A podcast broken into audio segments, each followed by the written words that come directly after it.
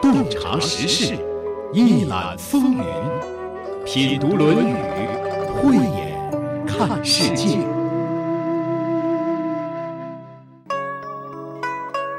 在剪辑这期节目的过程中，我常常陷入回忆里。我在想，我的人生中有哪些特别令我感到愉快的瞬间呢？我想起了一次旅行，一次被我提及过很多次的旅行。十几位素昧平生的同伴，七天八夜的太行山之旅，旅程艰苦，风光奇丽，旅伴互助。旅程结束之后，一位同伴总结说，在这次行程中，每个人人性中最闪光的一面都展现出来了。大概距今快二十年了吧，无论之前还是之后。我确实再也没有过能够超越这次旅程的旅行了。一个过程是否能够给人带来愉快的体验，往往是综合因素决定的，而其中人是最关键的因素。毕竟，任何过程和结果都是人来决策和执行的。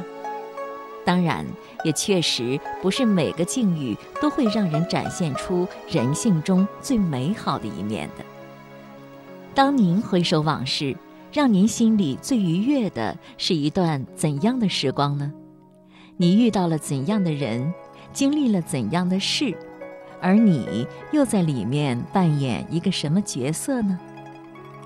今天要讲的这一章谈的是孔子之忧，我却想起了自己之乐。孔子忧的是人不修德，我乐的是性欲淑人。他人有德。这里是山东广播电视台经济广播《品读论语》，我是主持人溪水，节目嘉宾孙立福先生。孙立福先生，中国汉字智慧及古篆书法传奇人，在学习和解读国学经典文化方面颇有造诣，中国关工委公益导师。十年来进行公益讲座数百场。子曰：“德之不修，学之不讲，文艺不能喜，不善不能改，是无忧也。”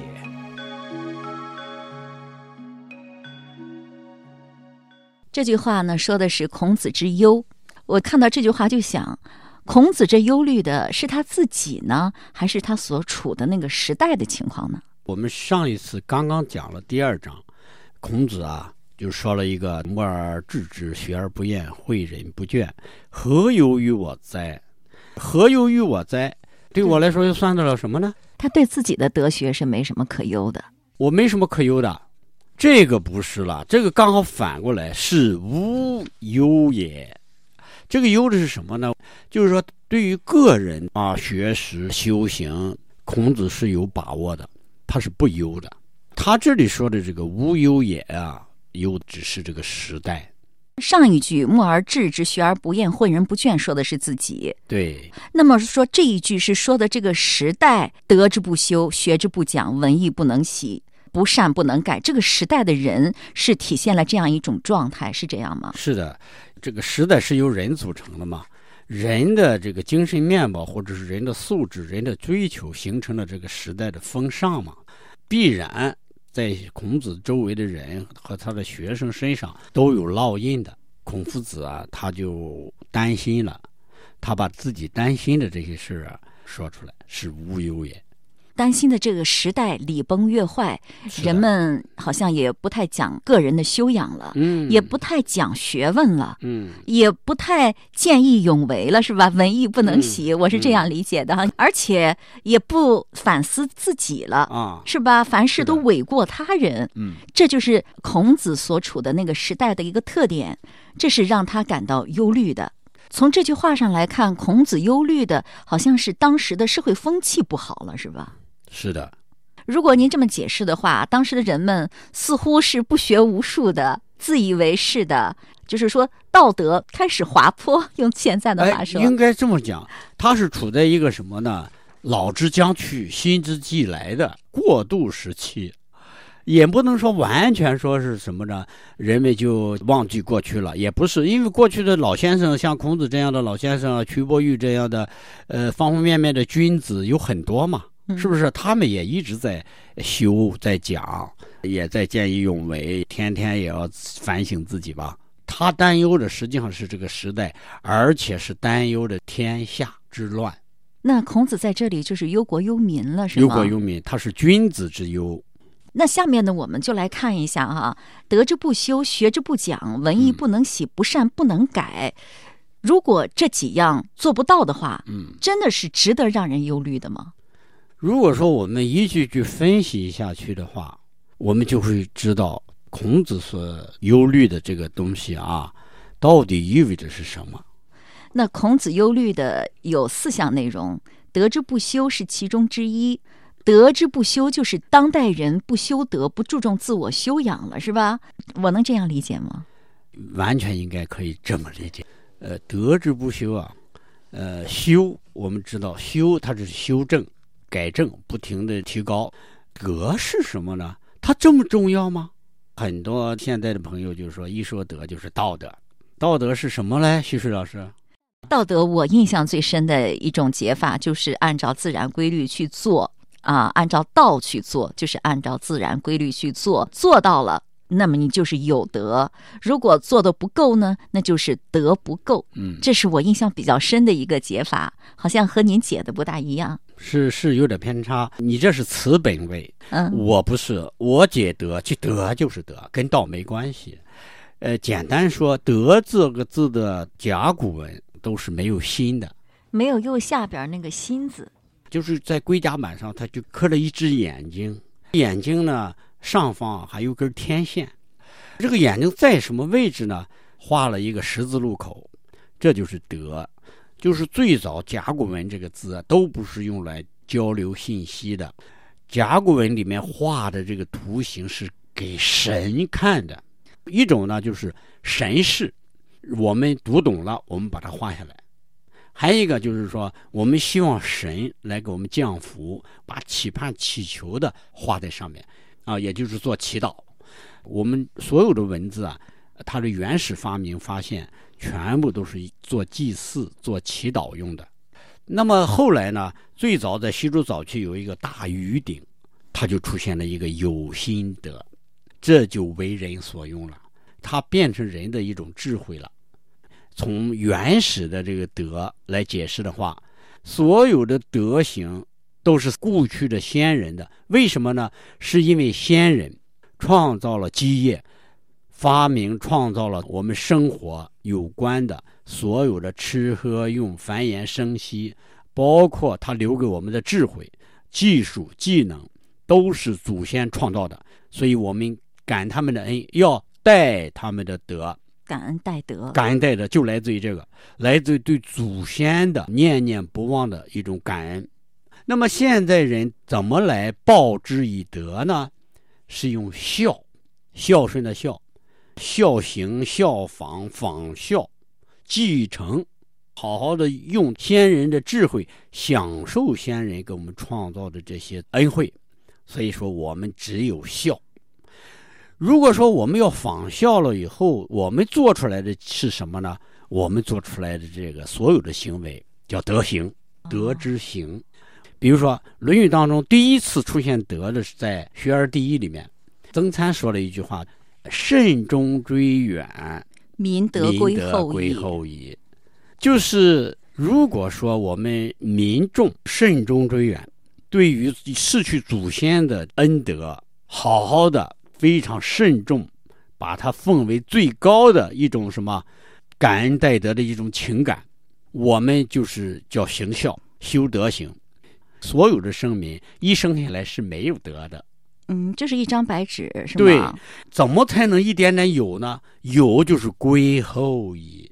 一开始生下来不是我们那个德行很薄嘛，甚至没有嘛。对。但是如果你慎终追远呢，你不停的来感念祖先留给我们的智慧和恩德的话，你不断的行孝、修德、修德、修德，你是不是渐渐渐渐自己就有德行了？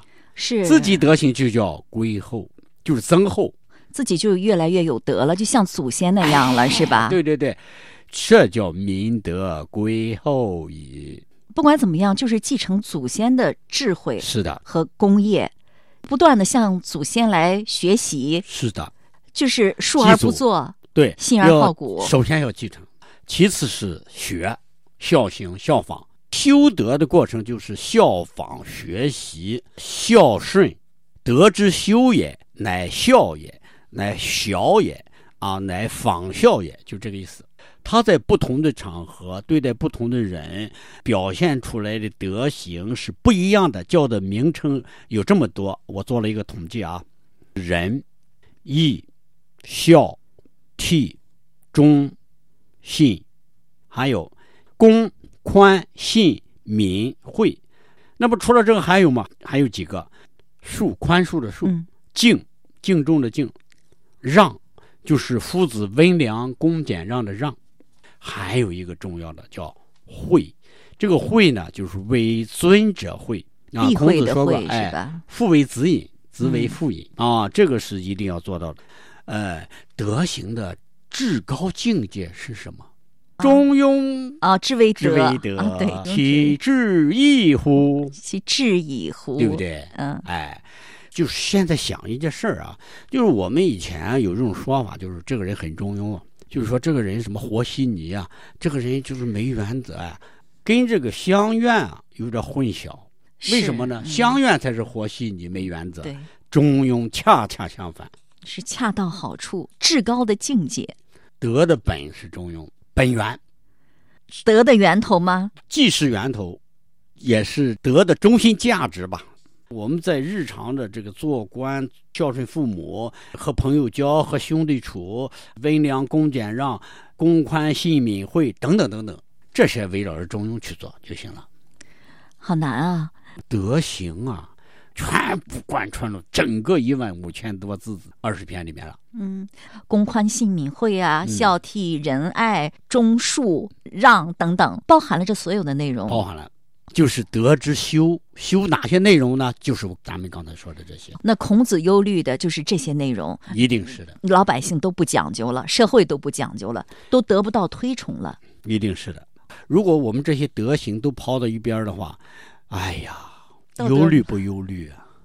有得着君子忧虑啊，小人可能就会随着社会的风气而跟着风跑啊，随大溜。对，或者从中渔利是吧？对你，你想想，徐水老师，如果我们跟一个人，就是我们说一个老师上课，比如说我们呃学习完了会有一个呃这个成绩表，上面会有一个道德品行评价，那么这一栏有多少人能够认认真真的看，说这不是唱高调，这是在教育人，这是在教你学好，十个有九个半认为这都是糊弄人的。如果我们把这个我刚才讲的所有的这具体的德行列进去的话，我们扪心自问，将心比心，我们一条一条的去对照的话，你就不觉得他是唱高调，是糊弄人了。还真是呢，一个“德”字要表达这么多的内容，真是显得挺笼统的。孙老师这么一说，就具体形象多了。真可以拿这些个品质和自己对照一下，就知道自己的品德怎么样了。对父母怎么样啊？兄弟姐妹朋友之间彼此关爱和睦吗？你对他人的善心爱心有多少？能见义勇为吗？愿意虚心的向前辈向他人学习吗？做事勤奋努力吗？能礼让他人吗？愿意给别人带来好处吗？对他人尊敬有礼吗？宽容吗？能换位思考吗？守信用吗？在外人面前或者不合适的场合，会说家人、长者、朋友的坏话，损害人家的形象，让人家没面子吗？不知道这些个条目，自己能够做到多少呢？能给自己打几分呢？因为一般的德对很多人来说是看不见摸不着的。虽然我们和人打交道的时候也是很注重对方的德行的，但是在评价体系当中，这个东西就不如业绩啊、成绩啊，是吧？学习成绩是不是看得见？九十分、八十分、六十分，是不是明摆着？你这个德行，你这个学校录取你也不看你德行多少分啊？那不都看你考试考了多少分吗？是的，所以就觉得这个德之不修啊，是很虚的一个东西。是的，我觉得在私下里，其实人们还是很重视德的，是的。是吧？尤其是一旦出现什么状况的情况下，先去看看，哎，这个人本来就不怎么样嘛，说的都是他的德行方面，对。心中都有一杆秤。但是在评价体系当中，在考学、升职、晋升的过程当中，似乎这个德就显得不那么重要了。你说，旭水老师，就是各位听众，如果听到这儿的话，我们在这儿不得不敬佩我们孔夫子吧？嗯，我们孔夫子在两千多年前就已经是忧虑这件事了，得之不修这件事了，在距离老人家已经过去了。就是两千五百多年，将近三千年的时候，我们的人怎么样？仍然是得之不修也啊！德之不修，修德就是修正自己的行为，把自己的行为修得比较好了。就像您刚才说的，孝悌忠信、礼义廉耻就都有了，那就是有德了，是吧？嗯。正在准备这个节目的时候，有朋友说了这么一句：“修一次德多少钱呢？”他说他在追剧。这是电视剧里一个人物的台词：“修一次德多少钱啊？德值多少钱呢？德能换来钱吗？”可能这是很多人心里的想法吧。为什么修德？修德有什么好处吗？东西方这个都有伟大的思想家、觉醒者，那么他们都有一个共同的，就是修德，修去人作为一个动物的本性的。就是说，动物什么本性呢？就是攻击。你看，孔子那个时代是德之不修，哈，孔子很忧虑。但是时光一下子转到了两千五百年之后，我感觉德之不修也体现在社会以及很多人身上，是吧？为什么会一直这样呢？为什么修德这么重要？但是自古至今，大家又不愿意去修这个德呢？都想有一个安逸，有一个快乐。但是又不想付出，你想想，天底下有这样的事儿吗？不可能的。修德之所以不修，他认为自己要付出，他认为付出了以后还不一定能得到应该得到的，所以他就有怨气，他就有委屈，他就要不满，就要生气，这一生气人就垮掉了。是啊，我觉得这个德这个东西啊，虽然我们说的很好很重要，但是它确实在生活当中有的时候是看不见摸不着的。这个人他能够给我带来利益，我能够看得着，我愿意接近他，他能够提拔我呀，他能够给我带来生意呀，我当然愿意亲近他了。他有德，德在哪儿啊？德能给我带来什么？你说德能够给人带来什么？有句话叫“亲近有德者”。是为最吉祥，他就是提醒人们：你不是求吉祥吗？你不是想有福报吗？想有福气，想顺利吗？没有烦恼吗？你就亲近有德者。你亲近有德者干嘛呢？就是效仿嘛，就是学习嘛，就是德之修嘛。德首先是带来一种智慧，其次会对于周边的人换来关系的融洽。修一次德多少钱啊？德能换来钱吗？这句话让我想起了另外一个字，就是刚才孙老师说的。总结一下，就是乐，快乐的乐。快乐一次多少钱啊？谁都喜欢高高兴兴的，快乐还真是可以通过钱来实现的。大概人们希望钱多一点，就是希望快乐多一点吧。有了更多的钱，就可以买到更多的快乐。修一次德多少钱呢？我不知道修了德是否就能够直接给人带来财富，但是我知道修德和快乐的关系更直接，它不需要通过钱就能够实现。修德明理，直接就可以给人带来快乐。如果你愉悦的时候不多，那就说明你的德还不多。你的德越来越多，你的快乐也就会越来越多。这就是修德的好处。这些年，我们都会常常听到这个词“人类命运共同体”。习近平总书记多次谈到，国际社会应该日益成为一个“你中有我，我中有你”的命运共同体。我觉得这个提法特别有眼光，特别有胸怀，特别有境界。国家和国家应该如此，在我们人与人之间就体现得更加的鲜明了。人与人之间，那更是你中有我，我中有你，彼此关联，相互影响。如果在彼此的影响下，每个人都有德，都能够为他人着想，愿意给别人带来好处，把人性中最美好的一面都展现出来，想象一下就知道了，我们生活在其中会是多么快乐呀！否则的话，如果每个人心里都是唯利是图、彼此计算、提防，想象一下也就知道了，安全感、幸福感从何谈起呢？在单纯的金钱的追逐和比较中，有几个人得到真正的快乐了？我看是没有的。修一次德多少钱呢？其实修德既值钱又快乐，没眼光的人看不出，你。看得出吗？修德可以给人带来快乐，要是不修德呢？现在正播的这个《大秦赋》里面有一个李斯和韩非，李斯和韩非他两个都是荀子的学生啊，帝王之学，倾尽所有都传给他们了。结果这两个人怎么样啊？李斯害了韩非子啊，韩非还有孙膑与庞涓。庞涓是害了孙膑，对，孙膑最后呢又把庞涓给打败了，对，所以说我们说德行决定了人生的最终极的目标。慎终追远还有一个层次和意思，这个理解的层次和意思更高是什么呢？如果我们看到我我们死的那一天，要想好的话，你就谨慎的从现在做起。人家说，只要看到了死的那一天，所以要及时行乐呢。哎，是有这么说的啊，及时行乐，反正早晚要死嘛。对啊。但是，及时行乐的这些人，他会表现什么样的德行？他会有得到什么报应啊？回报给他什么？比比皆是这些例子。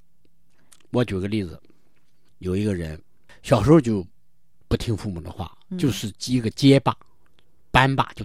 到处打架，惹是生非，从小就给家里这个不得安生。工作了以后更是这样，啊，给领导、给同事都搞不好关系，啊，好不容易到了一定的年龄了，娶妻生子了，就是因为养自己的孩子，把父母当成牛马，跟父母也不行孝，他工资什么也不给父母，反而让父母补贴他，啃老族了。等着父母先后去世，又跟兄弟争房产。争家产，然后导致了兄弟姊妹不睦，最后决裂，谁也不认谁了。嗯，这个人现在年龄很大了，这是真事儿是吗？这是个真事儿。这个人各种病，所有的三高，所有的人能得的病，他全得上了。他成天这么气恼，和这个人打，和那个人打，所有人都不睦，他所有人都是他的敌人。所以说，他给别人一个利益，反作用于自己啊。对。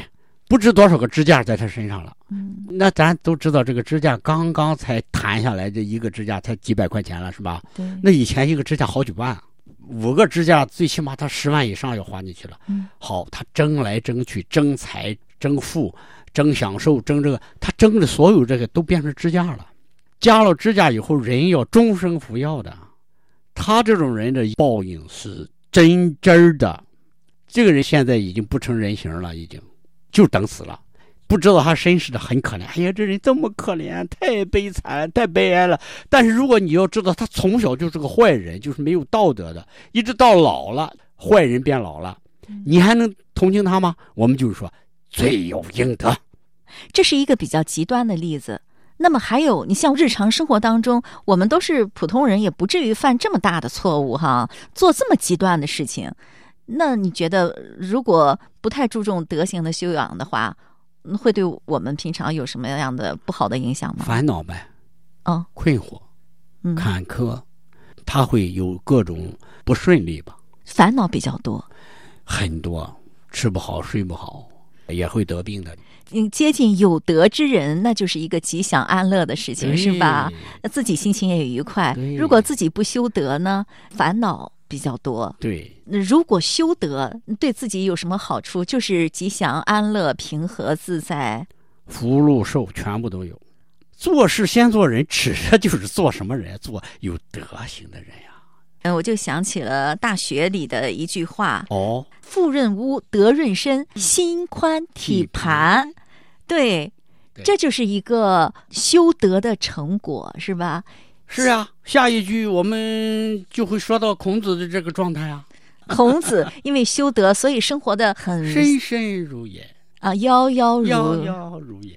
如果修德的话，是不是我们每个人都能够深深如也，夭夭如也？就是说，很自在，很愉悦，很舒坦。一定是的，天天生日快乐。原来修德直接影响到我们个人的心情，往小里说，对，是吧？其实这是关系到我们每个人切身利益的，但是大家怎么都不知道呢？就是蒙蔽了双眼嘛，不知道根儿在这里，是吧？对。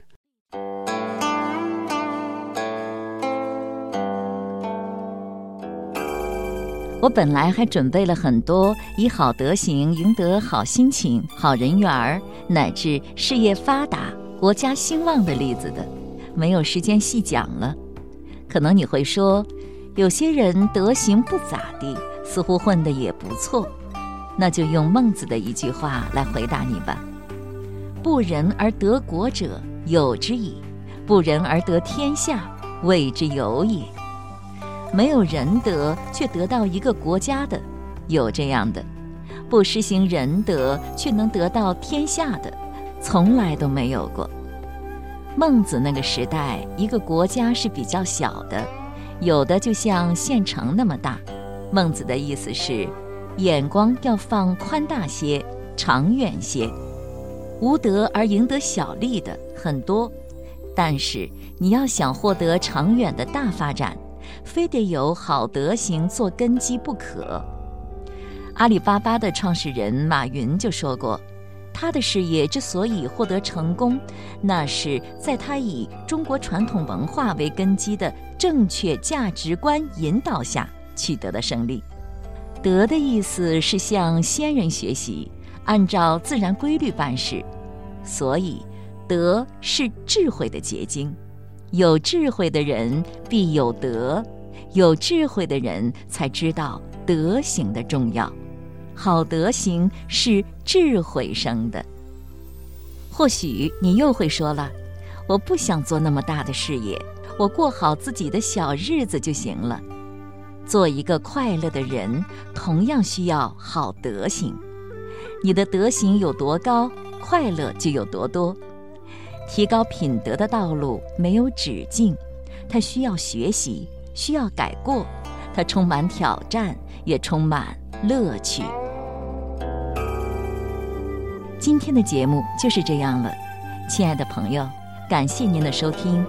节目嘉宾孙立福先生，节目撰稿主持溪水，品读《论语》节目首播每周日二十一点三十分，重播每周六二十一点三十分。